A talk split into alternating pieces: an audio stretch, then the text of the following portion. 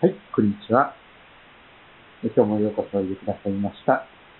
えー、ルカの福音書を順番に読み進めていますが、今日は4章16節から30節、先ほど、えー、耳を深めてましたところを一緒に味わっていきたいと思っております。メシアが、メシア予言が実現した日、そんな題をしていました。えー、気象点結でいつもいつものように4つの部分に分けております。まず木の部分を見ていきましょう。16節から21節のところを今日出しました。それからイエスは、ご自分が育ったナザレに行きと書かれています。バプテスマのヨハネからバプテスマ洗礼を受けられたイエス様は、御霊に満たされて、そして、帰って行かれました。そして前回見たところは、荒野に御霊が導かれて、40日40夜、断食をなさった後、悪魔の試みがさらに続いていった、その場面がありました。あの手この手を尽くした後に、悪魔に勝利されたイエス様。悪魔はあらゆる試みを終えると、しばらくの間、イエスから離れた。そんな言葉が記されていました。悪魔はしつこくしつこく、私たちを付け狙って、好きあらばと、油断をするところに付け込んでまいります。そんな中で14節イエスは御霊の力を帯びてガリラヤに帰られた。するとその評判が周辺一帯に広まったと書かれる。ガリラヤ地方、あのガリラヤ湖があるその地方でありますが、いろいろな場所にイエス様が行かれている。しかし、ご自分が育ったナザレには、今日のところまで行かれていない、そんな状況です。イエスはそれぞれの街道で教えて全ての人に称賛されたという中で、今日やっとナザレンに向かっていきます。えー、ナザレンという教団がありますけれども、私も実はナザレンという教団で洗礼を受けたものですけれども、えー、ナザレの人っていう意味ですね。ナザレ人イエスと言われます。えー、生まれたのはイラン・ベツレヘムなんですけども、でも育ったのはナザレというガリラヤの町であります。ご自分が育ったナザレにイエス様はいよいよ向かっていかれます。そして、いつもしている通りと続きます。イエス様の日常生活、その生活習慣がどのようなものであったのかということが、えー、わかりだと思います。いつもしている通り、それは安息日になると街道に入り、そして聖書の言葉を聞く、礼拝をされていく、そのようなことでした。安息日にいつもしている通りに街道に入り、朗読しようとして書かれた。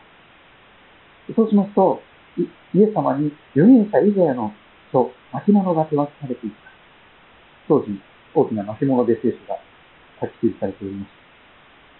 その巻物を開いてイエス様はこう書いてある箇所に目を決められていた。主の霊が私の上にあり、貧しい人に良い知らせを伝えるため。主は私に油を注ぎ、私を使わされた。囚われる人には解放を、目の見えない人には目の見える、目の開かれることを告げ、虐げられている人の人を自由の身とし、主の恵みの年を告げるために。イザヤ書の言葉ですけども、イザヤ書の60章、あ、61章ですね。イザヤ61章の1節2節あたりの言葉が朗読されておりました。そしてイエス様はその巻物イザヤ書を巻いて、係の者に渡して、そして座られる。街道にいた皆さんの目がイエス様に注がれて注目されていきます。おそらくそのタイミングでですね、誰かが何かを落としたら、全員に聞こえたような静けさの中で、えー、固唾を飲んで、人々がイエス様の言葉を、こうとしておりました。21節イエスは人々に向かって話し始められます。あなた方が耳にした通り、今日この聖書の言葉が実現しました。まあ、ルカはその一言にまとめておりますが、いろいろなメッセージをなさった中で、イエス様が一番語られたことは、このイザヤ書のこのメシア予言が、目にした通りのこの予言が、今日この聖書の言葉が実現しましたと語られたのであります。もう一度その内容を見ていきますが、まず、主の霊が私の上にあると言われています。聖なる神様の霊がイエス様の上にある。そして貧しい人に良い知らせを伝えるために、主は私に油を注ぎ、私を使われたと。メシアというのはもともと油を注がれたものという意味があります。キリストとも言われますが、それは、救い主、王様とか預言者とか祭司が旧約聖書の中では油注がれていきました。イエス様は精霊による油注ぎをバプテスマを受けられたときに、そのような形で油を注がれて、精霊が鳩のような形で天から下ってこられました。主は私に油を注ぎ、私を使わされた。何のために使わされるのか。囚われている人に解放を与えるため。目が見えない人たちのその目を開くことだ。そのためです。そして虐げられている人、いじめられている人、虐待されている人を自由の身とし、主の恵みの年を告げるために使わされます。そのために油注がれ、メシアとしてこのところに今立っているということをイエス様は宣言なさったのでありました。今日この聖書の言葉が実現しました。そのように語るのはイエス様だけだったと思います。イエス様しか語ることができないメッセージ。自分自身がメシアだよということを公にしている、そのままの言葉であります。イエス様は今日にナザレに行かれて、そしてこのイエス様によってメシア予言が実現したと宣言なさった。基礎点結の章の部分を見ていきましょう。22節からのところです。人々はどんな反応でそのイエス様の言葉を聞き取っていったのでしょうか。人々は皆イエスを褒め、その口から出てくる恵みの言葉に驚いた。まあ、ここまではいいんですけども、もこの後ですね、非常に否定的な言葉が続きます。せっかくのものを、全部台無しにするような言葉が続くわけなんですけども、この人はヨセフの子ではないか、とつぶやく人がいたんです。約30年もそこで育った場所ですから、小さな頃からイエス様がどういう幼少時代、少年時代を過ごしてきたか、青年時代どういうふうにいたのか、そのことをみんな知らない人はいないということだったと思います。そういう中で、やはり人間的な眼差しでイエス様を見て評価する人たちがいたわけです。まあ、教理なんですから当然だと思いますよ。私もこの前、コーチに対して、ね、いきなり、土佐弁の中でですね、入ってこう、なんか、私はここで生まれ育ったんだな、みたいな感じですね。そして、家に帰るともう、あの、誰々ちゃん、あ、扱いされてる方なんですけど、あの、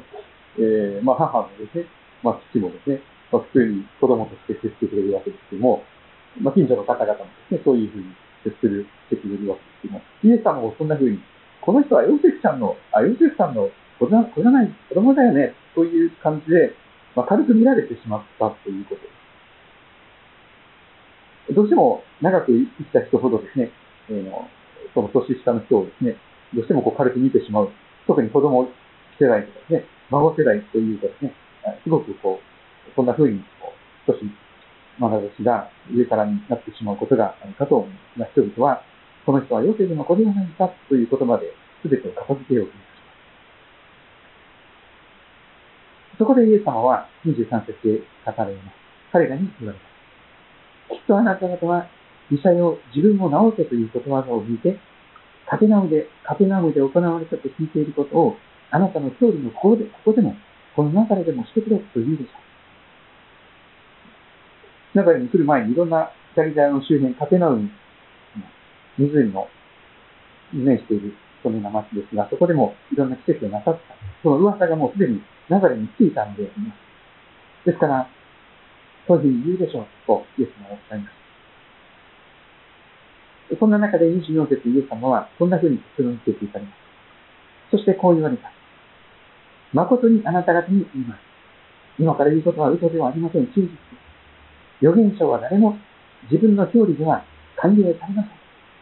預言者は誰も自分の教授では歓迎されません。と、まあ、そんなふうに、イエス様は話をまとめていかれようと。そして天の部分は25節からのところですが、イエス様は契約時代に、契約聖書の時代に目を向けて、かつて救いというものがどんな人たちに届いていったのか、そのことを語っていただきます。エリアの時代、またエリシャの時代、預言者エリアと預言者エリシャの時代、それぞれに一人のシドンのサレファトにいた山見の女にだけ預言者が使わされたいと、またシリア人ナーマンだけが清められたこと。まあ、そのようなことが契約書の中に出てきますが、かつて救いは高慢なイスラエルの人々を飛び越えて、その人たちに及ぶことなく、違法人に、部外者と思われていた人たちへと向かっていった、そんな歴史があります。イスラエルの人たちは王様からして高慢になり、下々の王まで高慢になり、そして預言者に聞く耳を持たなかった。その時代と似たようなことがここで起こっているわけです。ヨセフさんの子供じゃないの？この子供が何を偉そうなことを言っているのか？という形で、聞く耳を持たない高慢な人たち、上から目線でしか見ることができない、そんなイエス様をミシアと認めることができない高慢さを持った人たちがいたその中にあって、彼の言葉が右から左に向きになって、聞く耳がない人たちの、えー、様子をイエス様は語っておられます。しかしそういう中で、イスラエル、高慢なイスラエルの人たちを飛び越えて違法人に救いが届いていったんだ。そんなことを聞きますと、人々はものものすごく怒り、浸透になります。結論のところですが、28節からのところ。これを聞くと街道にいた人たちは皆憤りに満たされ、もう、噴々に起こってですね。そして、それは殺意へと変わります。立ち上がってイエス様を町の外に追い出します。